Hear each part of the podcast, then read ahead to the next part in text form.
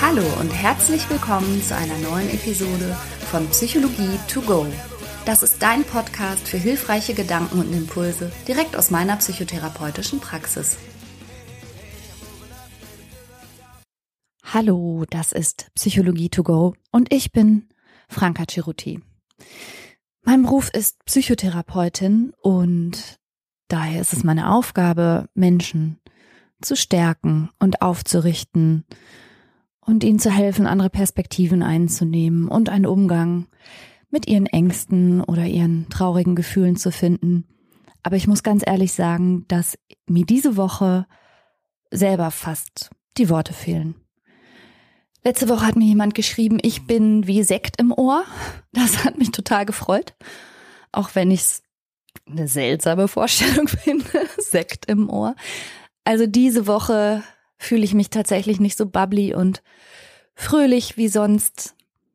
Kann ich einfach nicht. Daher bitte ich um Verzeihung, dass diese Episode da einen Ausreißer darstellen mag. Ich arbeite dran ich habe das Gefühl, und ich glaube, da bin ich auch nicht ganz alleine, dass uns der Krieg in der Ukraine jetzt so schockt und so kalt erwischt in einer Situation, in der wir ohnehin so ausgelaugt sind und um unsere Fassung und unsere Stabilität ringen. Wir kommen von Themen wie Klimakrise über Corona direkt hinein in ein Kriegsgeschehen direkt vor unserer Haustür. Und was mich dabei besonders erschreckt, ist, muss ich ehrlich sagen, dass es mich selber so umboxt, weil ich mich für eine wirklich sehr stabile Person halte und dass ich mitbekomme, wie sehr auch meine Kolleginnen und Kollegen um Fassung ringen. Ich bin sehr vernetzt mit vielen Psychotherapeutinnen und ich merke einfach, wie es uns allen auch in den Knochen sitzt. Und wir möchten da sein für unsere Patientinnen und Patienten und wir möchten Zuversicht teilen und wir möchten Hilfreiches teilen. Und gleichzeitig habe ich einfach das Gefühl, ähm, dass die Angst, die Ohnmacht, die Hilflosigkeit und ehrlich gesagt auch das Sinnlosigkeitserleben, also die Frage, was tue ich hier überhaupt, dass uns das alle gleichermaßen im Moment betrifft. Eben auch die Profis oder jedenfalls, ich spreche mal nur für mich, jedenfalls auch mich. Und trotzdem versuche ich jetzt mit dieser Podcast-Episode dich, wenn du jetzt zuhörst, da nicht noch tiefer reinzustupsen, sondern ich hätte gerne, dass wir beide jetzt mal gemeinsam tief durchatmen und gucken, wie wir uns emotional da so ein bisschen rausmanövrieren. Und ich habe ein paar Tipps für dich zusammengestellt, von denen ich hoffe, dass sie dir vielleicht ein bisschen helfen. Also das Erste, was du mal versuchen kannst, um mit Angst umzugehen, ist, dass du dir mal ganz kurz klar machst, wofür ist Angst überhaupt da? Also die Emotion Angst, die dir dein Körper vielleicht gerade durch die Venen jagt sozusagen und die du spürst, überall bis in die Haarspitzen. Diese Emotionen, die hast du evolutionär betrachtet einfach mitbekommen, weil sie dein Leben retten soll. Angst ist dafür da, dich in die Verfassung zu versetzen, zu kämpfen oder zu rennen. Und insbesondere zum Beispiel Panik ist ja ein Gefühl, das den Körper durchschießt und das soll dich eigentlich zu bestimmten Höchstleistungen befähigen, aber wenn du dich jetzt mal umschaust, wo du gerade bist und was du gerade machst, da sind mutmaßlich gerade gar keine Flucht- oder Kampfreaktionen von dir gefordert. Das heißt, die Angst, die du vielleicht empfindest, führt jetzt gerade mal ins Nichts, sondern sie, sie breitet sich in deinem Körper aus, aber ohne, dass du irgendwelche konkreten Handlungen daraus ableiten könntest. Denn du bist vielleicht gerade zu Hause oder machst gerade einen Spaziergang und das erste, was ich dich da mal ermuntern möchte, ist, dass du alle deine Sinne mal einschaltest und das wahrnimmst, was jetzt um dich herum ist. Was kannst du jetzt sehen? Was kannst du jetzt riechen? Vielleicht fühlst du etwas auf deiner Haut, vielleicht kannst du auch deine Kleidung spüren. Und solltest du, so wie ich, immer eine Kaffeetasse in Reichweite haben, dann immer einen Schluck Kaffee oder was auch immer dir gerade behagt und versuch mal zu schmecken, was du jetzt gerade schmecken kannst. Horch mal, ob es was zu hören gibt.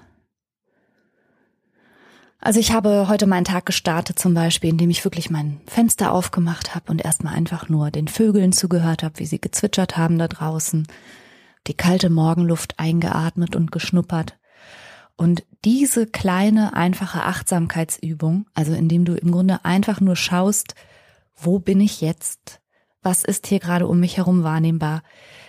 Die kann dir schon mal ein bisschen helfen, aus diesem alarmierten Zustand rauszukommen.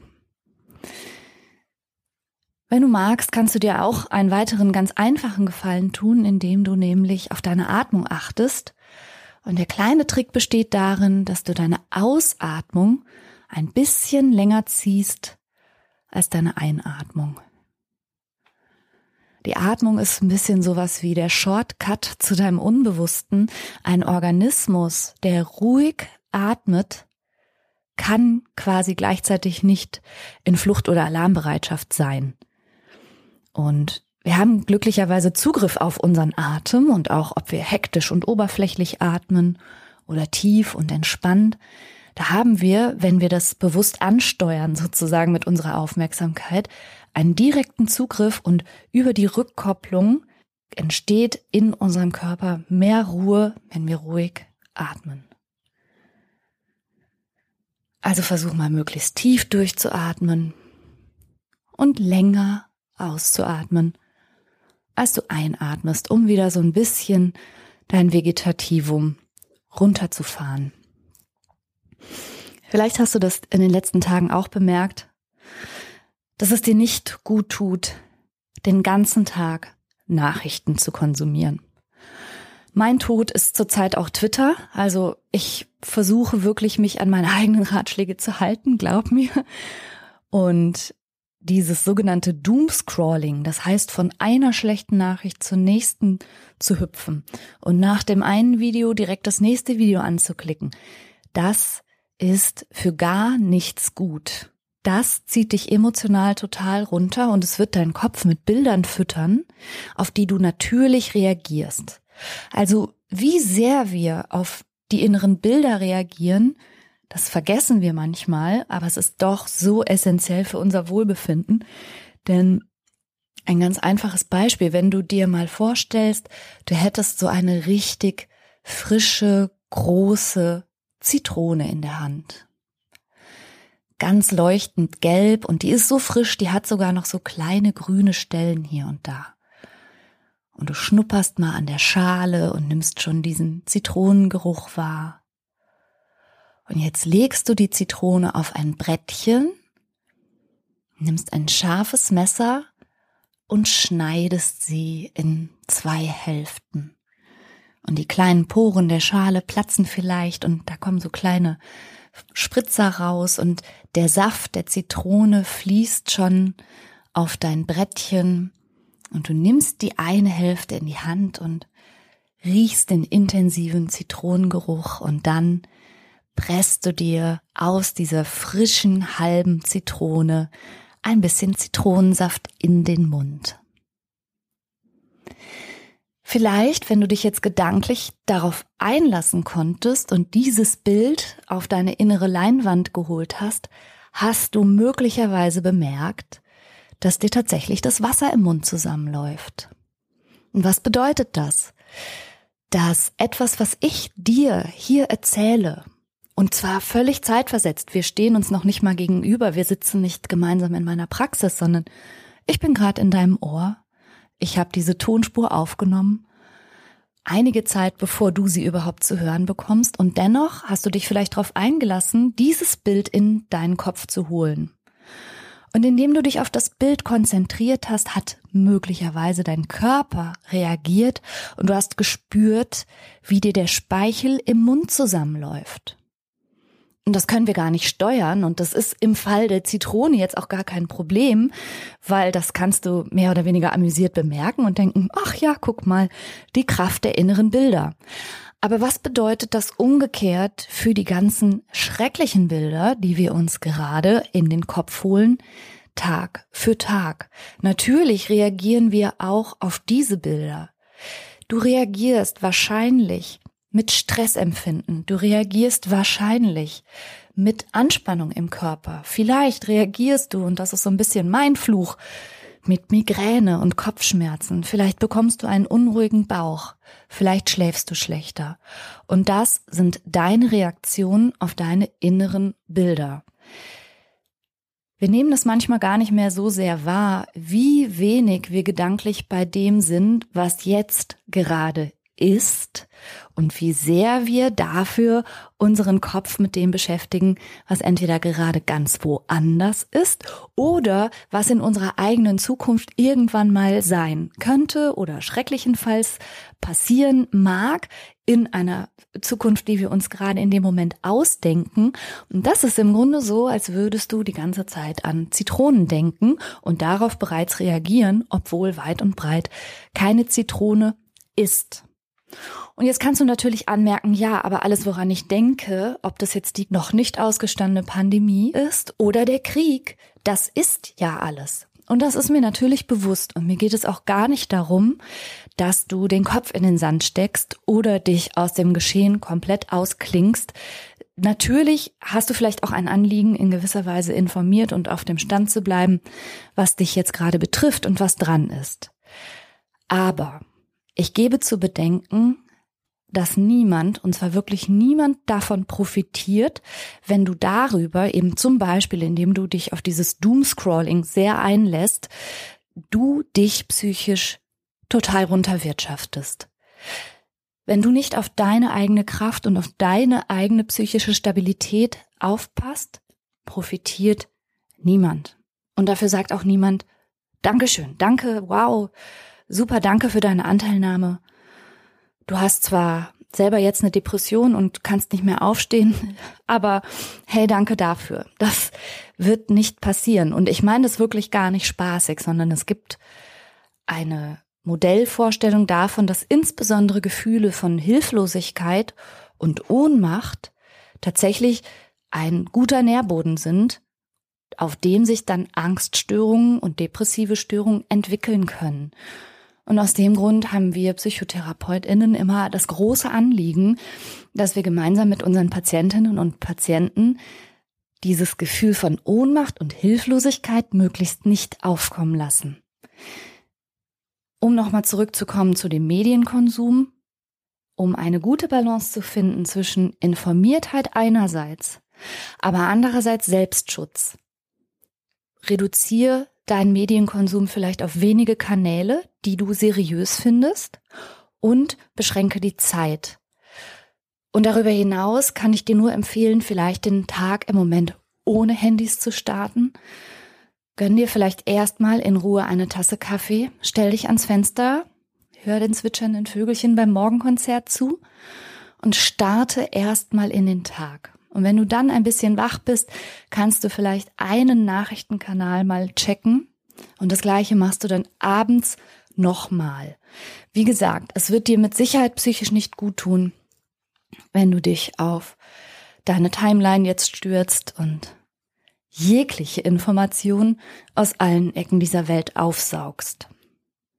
Was wir alle jetzt wahrscheinlich gut brauchen können, ist ein bisschen Stabilität, ein bisschen Sicherheit ein bisschen Vorhersehbarkeit, ein bisschen Einschätzbarkeit und alles, was dir dabei hilft, solltest du jetzt gerade so ein bisschen in den Fokus nehmen. Und gerade auch wenn du vielleicht Mama oder Papa bist, auch für deine Kinder in gewisser Weise in der Lage sein, ein Halt zu sein und nicht zu Hause in deinem häuslichen Umfeld eine Angst und eine Panik noch zu schüren. Ich weiß, dass das im Moment manchmal ganz, ganz schwer ist. Und auch da hilft dir vielleicht die Achtsamkeit, einfach nur in deinem Kopf zu kommentieren und mitzubekommen, was mache ich gerade jetzt. Ich mache gerade jetzt einen Toast für mein Kind ich bin gerade jetzt nicht bedroht. Ich bin gerade nicht in einem Überlebenskampf. Wie gesagt, ohne zu leugnen, dass das für andere Menschen auf der Welt aktuell sehr wohl gilt, darfst du deinem Gehirn diese Auszeiten gönnen und auch insbesondere deinen Kindern natürlich Gesprächsangebote machen, je nachdem wie alt die Kinder sind, aber gleichzeitig auch so viel Sicherheit und Stabilität und Halt geben, wie du kannst. Und auch dafür ist es wichtig, dass du deine eigene Selbstfürsorge jetzt nicht vergisst oder völlig hinten anstellst, sondern ganz, ganz im Gegenteil. Es ist auch nicht egoistisch zu gucken, dass du jetzt möglichst in deiner Kraft bleibst, sondern wiederum, du bist wahrscheinlich äh, auch nicht frei von Sozialkontakten. Da sind Menschen, die auf dich zählen, da sind Menschen, die auch dich brauchen. Und wie man immer so sagt, einschenken kann man nur aus einem vollen Krug. Wenn der Krug leer gelaufen ist, kannst du auch niemand anders mehr was abgeben. Ich unterscheide mit meinen Patientinnen und Patienten immer zwischen dem sogenannten Sorgenkreisdenken und dem Einflusskreisdenken. In den Sorgenkreis gehören alle Gedanken, die sich auf etwas beziehen, worauf du keinen Einfluss hast. Das ist Zukünftiges, das ist Vergangenes, das ist Mögliches, also alles, was auch so im Konjunktiv formuliert ist, eben dieses Was wäre wenn oder Ach hätte ich doch mal, also all diese Sachen, die sich darum drehen, dass sie dich belasten, dass sie deine Sorgen schüren oder deiner Sorge auch Ausdruck verleihen gedanklich, aber du gleichzeitig keinen Einfluss darauf hast.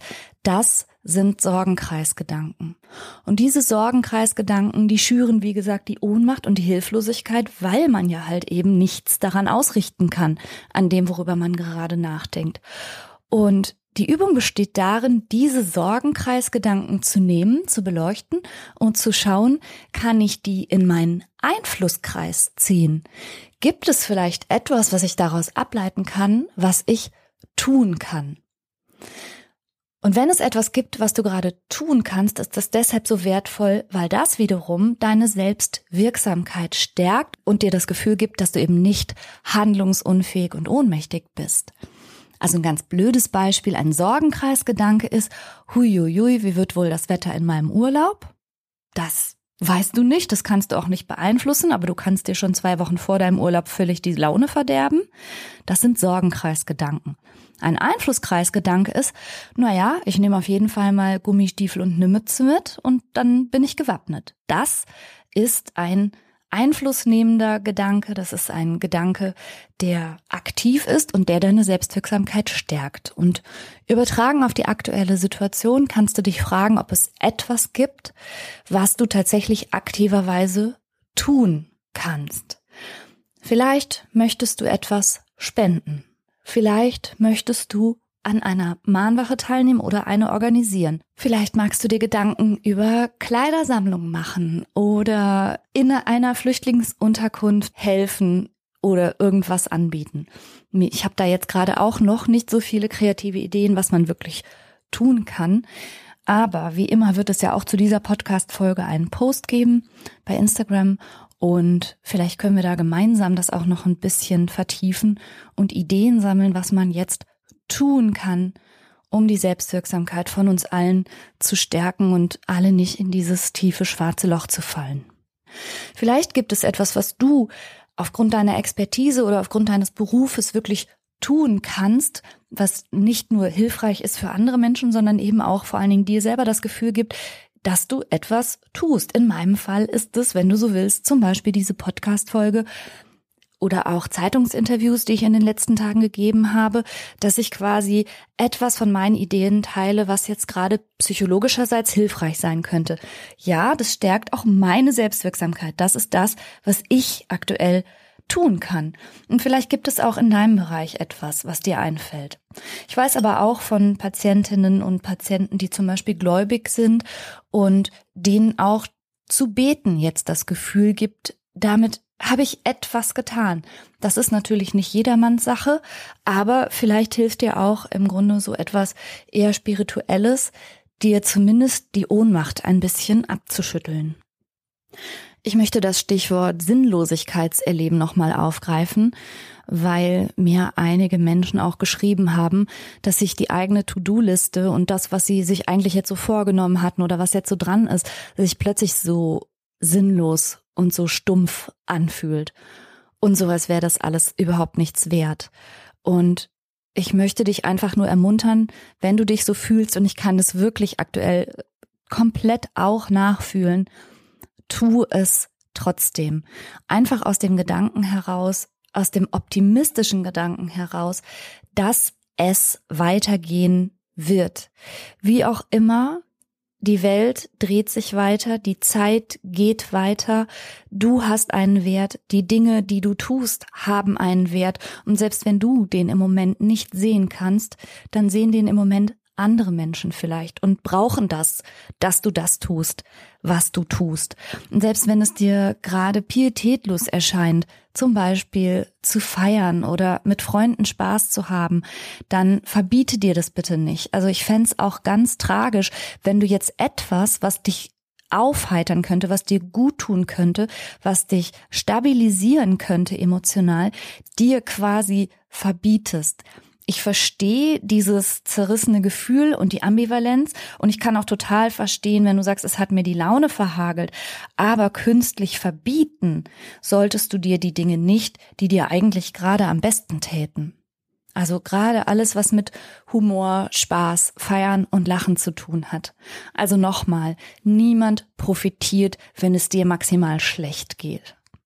Und eine Sache möchte ich auch noch sagen, zu dem Doomscrolling wenn wir ganz ehrlich sind, viele Menschen wissen nicht genau, was es jetzt mit diesem Ukraine-Konflikt auf sich hat und was da überhaupt passiert ist und wie die historischen Zusammenhänge sind.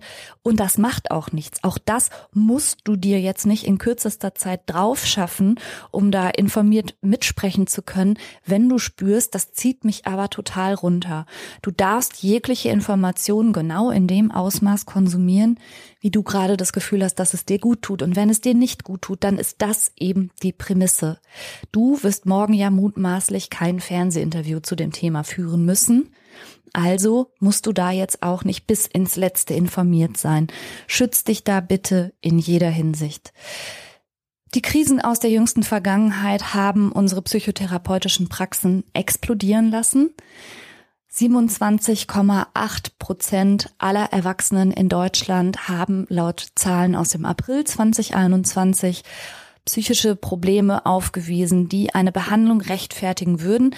Das heißt nicht, dass das jeder von diesen Menschen auch weiß und das heißt auch nicht, dass jeder von diesen Menschen auch tatsächlich eine Therapie in Anspruch nimmt. Aber diese Zahlen der Deutschen Gesellschaft für Psychiatrie und Psychotherapie sind heftig und die sind deutlich und das war letzter April. Ich wage zu behaupten, dass die aktuelle Situation uns allen nochmal eine unfassbare Belastung obendrauf drückt und umso wichtiger ist das, dass wir alle gut auf uns selbst und aufeinander aufpassen. Und wie gesagt, das ist nicht egoistisch, das ist nicht ignorant, sondern das ist das Wichtigste, was wir im Moment machen können, nach meinem Dafürhalten. Ich fasse nochmal zusammen, was ich im Moment wirklich am wichtigsten finde. Also stoppe das Nachrichtenkonsumieren und das sogenannte Doomscrolling und beschränke die Aufnahme von Nachrichten und Informationen auf das, was du verkraften kannst und auch auf wenige seriöse Kanäle, begrenze deine Bildschirmzeit und vor allen Dingen gönn dir morgens und gönn dir vor dem Einschlafen nochmal so ein bisschen Pause. Lass das dann einfach mal alles aus. Zweitens, mach alles, was dir und dein Lieben und deiner Familie jetzt gerade Halt und Stabilität gibt und für Sicherheit sorgt. Nimm da alles mit und stärk deine eigene Selbstwirksamkeit, indem du deine Gedanken wegholst von dem, was dich besorgt, woran du aber eh nichts ausrichten kannst, hin zu dem, was du jetzt tun kannst.